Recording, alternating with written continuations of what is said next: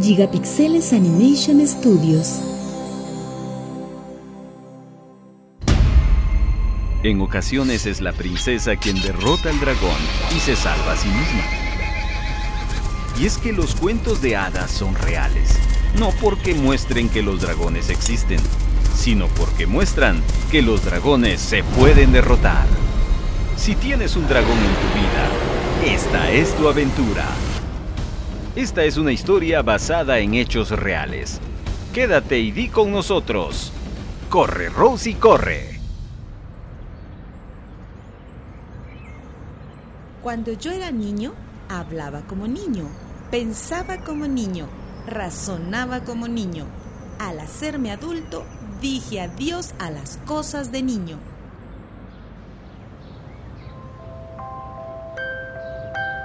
Yo soy hija única. Crecí con mis padres, en un hogar sencillo y humilde. Tuve la atención de mis padres. Sin embargo, uno de mis sueños era tener una televisión y papá nunca la compró. Tenía las posibilidades, pero no quiso. Cada mañana mis amigas llegaban al colegio emocionadas a comentar el episodio del día anterior de Candy Candy. Yo me sentía fuera de lugar, desubicada. No sabía quién era Candy Candy. A la hora del recreo, mis amigas se ponían a cantar la canción de Candy Candy y yo me la aprendí. Si me buscas, tú a mí me podrás encontrar. Yo te espero aquí, sí, sí, este es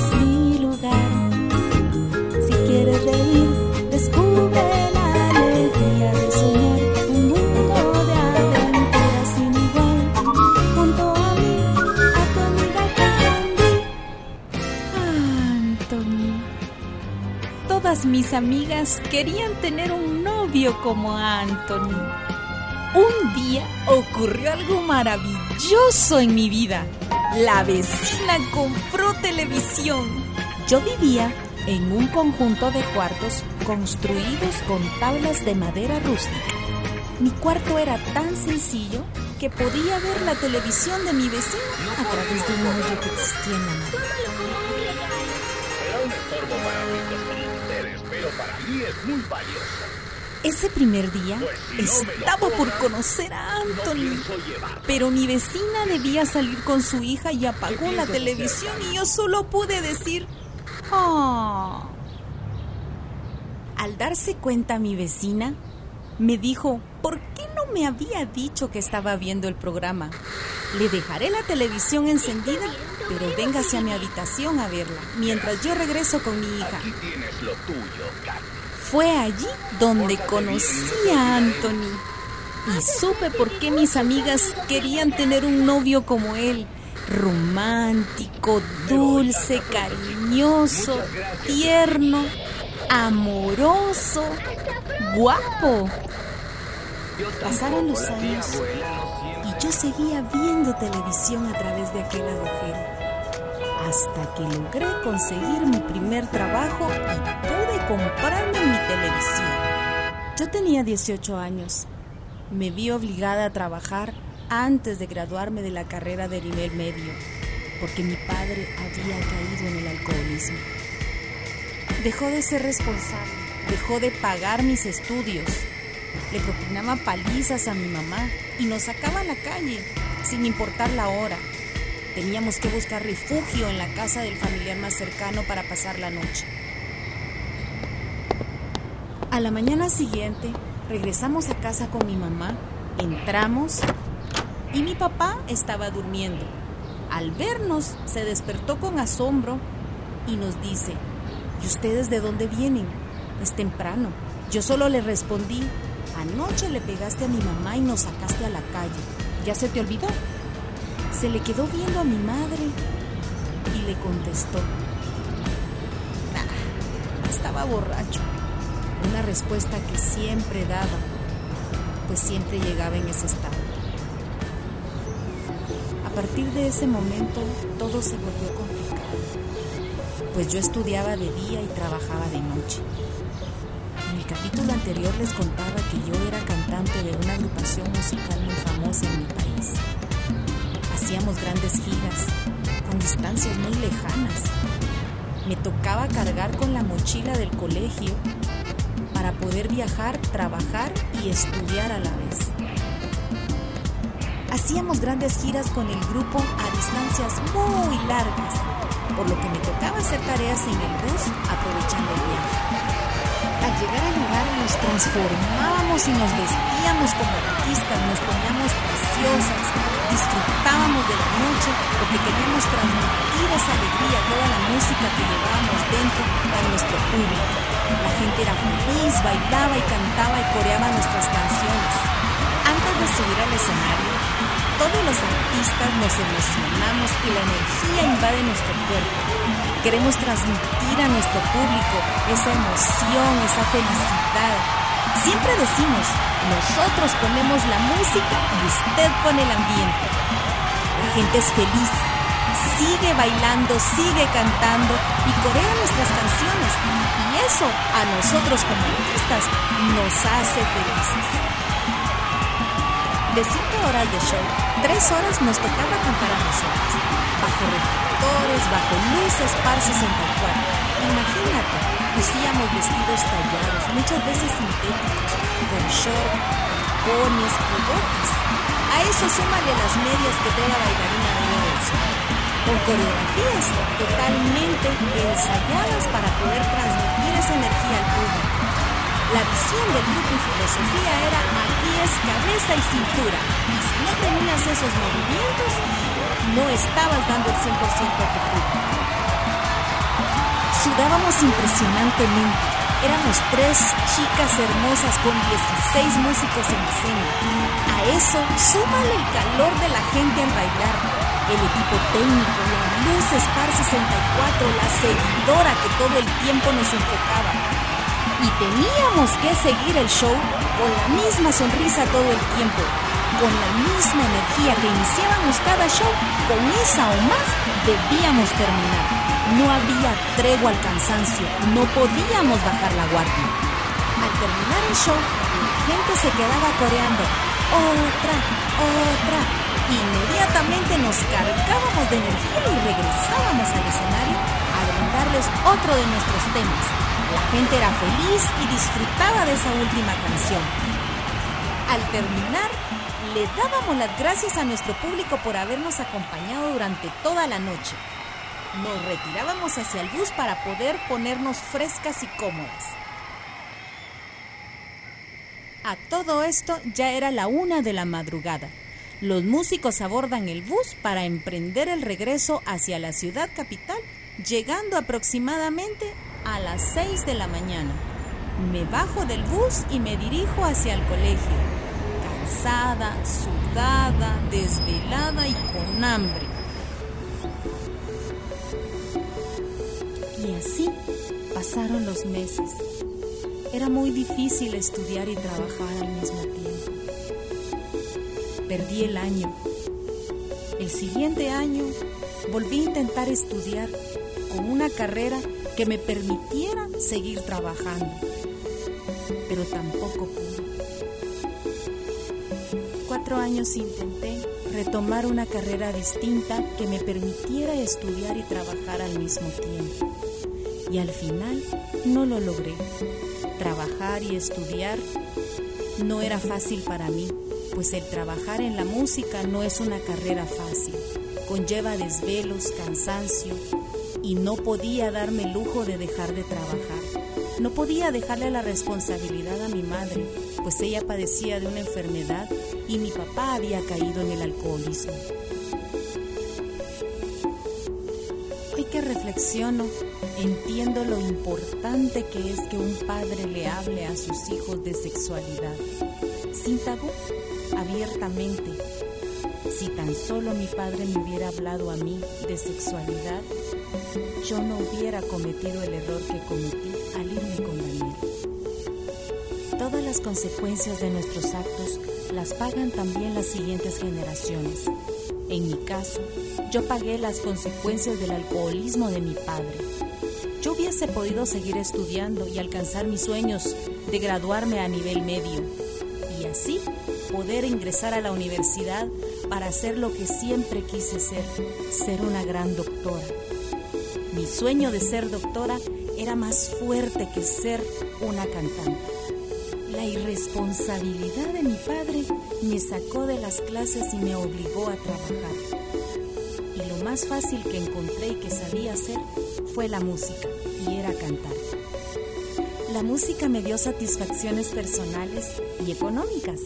Conocí este país, conocí cada lugar, cada rincón, conocí muchas personas, me llevó a conocer escenarios distintos. Pero también me presentó al que iba a ser ladrón de mis sueños. Conocí a Daniel, porque también él era cantante.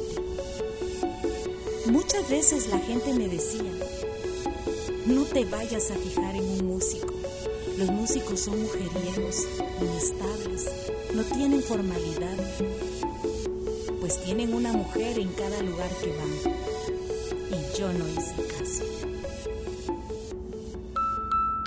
Hoy vivo mi primer embarazo, un embarazo que espero con ilusión, con alegría, con ansias de conocer a esa personita que llevo dentro de mí.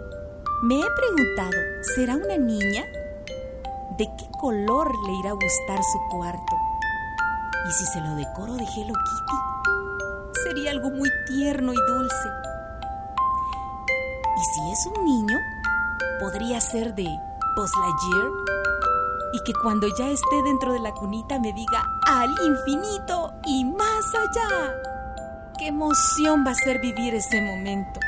Los doctores me han preguntado si quiero conocer el sexo de mi bebé y yo les digo que no, que quiero dejarlo para que sea lo que Dios me mande. Yo tengo el corazón y los brazos abiertos para recibir a este bebé con todo el amor y toda la ternura del mundo. Mientras yo esperaba con ansias y con alegría a mi bebé, yo trabajaba para comprarle sus pachitas, pañales, su ropita, todo lo que iba a necesitar. Y el padre de mi hijo, ausente, dedicado a sus 27 años a comprar la colección de juguetes del restaurante de comida rápida. Incluso se mandó a hacer un mueble para poner esos juguetes. Y los juguetes no crean que eran para el bebé, eran para él un adulto con mentalidad de niño coleccionando carritos Hot Wheels. Y yo indignada le pregunté, ¿para eso me pedís dinero? ¿Para comprar carritos Hot Wheels? Estás a poco de ser padre. Madurá. Preocúpate por comprar cosas que le sirven al bebé. Ya deja la mentalidad de niño. Comportate como hombre asumí tu responsabilidad. A lo que él respondía abusivamente, déjame, es mi gusto. Pero yo le decía, es mi dinero, y ese dinero es para nuestro hijo, no para ti.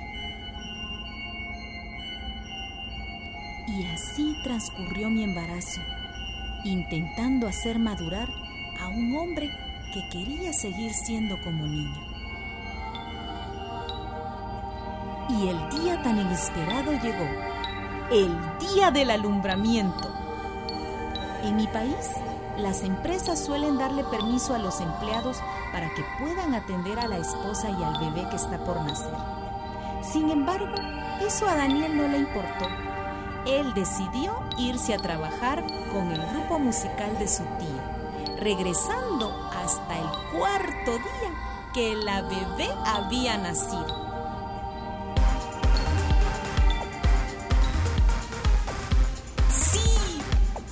Bebé, escucharon bien, una bebé hermosa de 10 libras. Era chinita, rosadita, era hermosa, era tierna, sus manitas eran preciosas. Yo estaba feliz de haberla traído al mundo. Con razón tenía el vientre tan grande, si era una hermosa bebé. Al cuarto día regresó Daniel a casa. Nosotras con la bebé ya estábamos allí. Él entró y lo primero que dijo Fue varón, ¿verdad?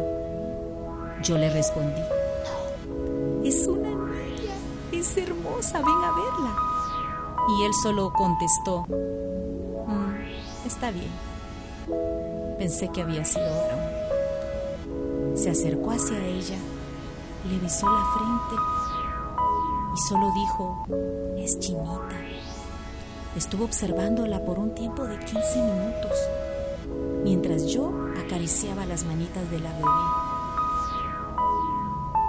Pasados esos 15 minutos, él solo decidió decir, me voy a acostar a dormir, estoy cansado. Nunca me preguntó, ¿tiene leche la bebé? ¿Necesitas algo? ¿Hay algo que pueda hacer por ustedes dos? Nunca. Nunca preguntó, ¿necesitas dinero para comprar alguna medicina? ¿Pañales? ¿Leche? Nunca preguntó nada al respecto.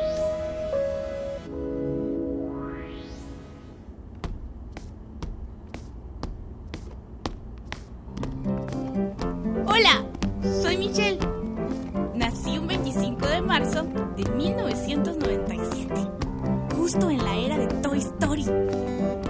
Tardes olían delicioso, la comida de mi abuela, cómo olvidarlo, sus postres, esas papitas que me para ver mis series, era delicioso. La magia terminaba al llegar a mi casa. No me gustaba estar ahí. El recuerdo más lejano que tengo de mi mami es cuando tenía dos años y medio. Me encantaba comer huevitos y frijoles, eso sí me recuerdo. Y tenía un plato favorito, plato de Snoopy, y una taza de la Cenicienta. Estaba yo disfrutando de esa cena deliciosa que mi mami me preparó con mucho amor. Cuando entró mi papá. Estaba furioso. Yo no entendía por qué. Y golpeó a mi mamá, tirándola al suelo. Mi mamá muy apenada se levantó, se dirigió a mí, me preguntó si ya había terminado, me propuso lavarme los dientes y luego me llevó a la cama. Yo no recuerdo qué pasó después. Estar cerca de mi papá era como estar cerca de un feroz. Sus palabras quemaban. Él decía cosas como, estás gorda. ¿Por qué no tomas más agua para que adelgaces?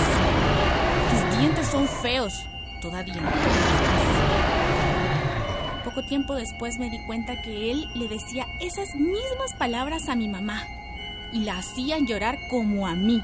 Me dañaban. Me hicieron creer todo lo que me decía. Con el tiempo entendí que todo lo que él nos había dicho, a mi mami y a mí, esas palabras tan hirientes que nos marcaron por mucho tiempo y que nos hicieron creer que realmente éramos eso, no era más que el reflejo de lo que cuando era un niño.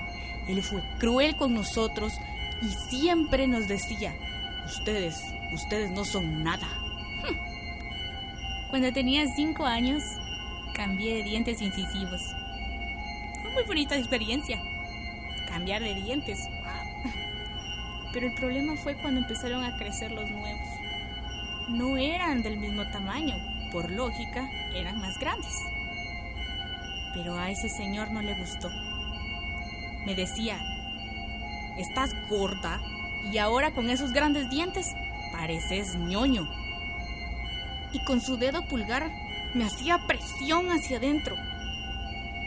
En su ignorancia, él pensaba que esa era la maniobra para corregirme los dientes.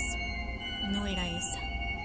Me causó dolor, me causó frustración y me sentí muy mal.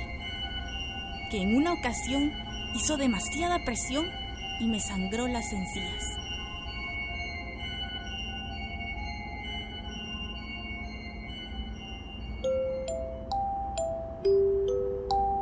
Con el tiempo entendí que el primer amor de una niña es el papá. El papá que protege, que cuida, que ama, que juega. Pero yo no tuve eso.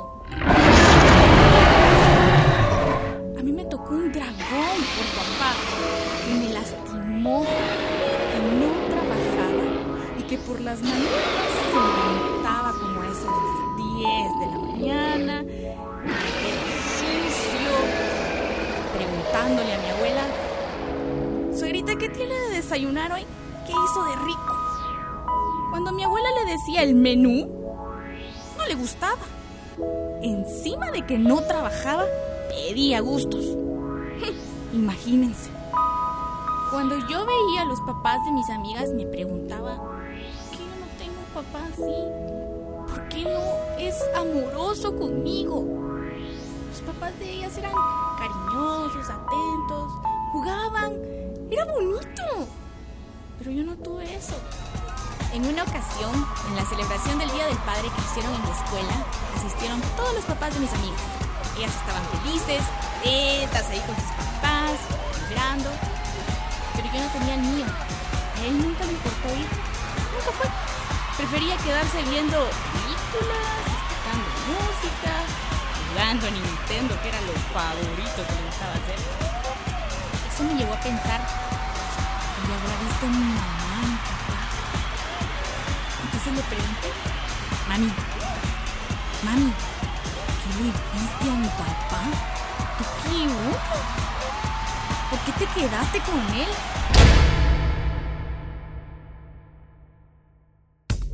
Acompáñanos el próximo viernes y descubre cómo Rosie derrota a su dragón. Corre, Rosie, corre. Es producido en las instalaciones de Gigapixeles Animation Studios. Locutor comercial Carlos Antizo. Rosie en la voz de Natividad Peck. Productor ejecutivo N.A. Morgram. Guión Melody Morales. Comercialización Fanny Peck. Edición Derek Morsati. Para contactarnos escribe a storyboard.gigapixeles.com.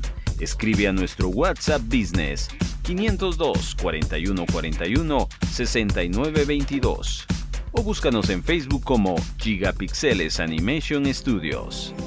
Gigapixeles Animation Studios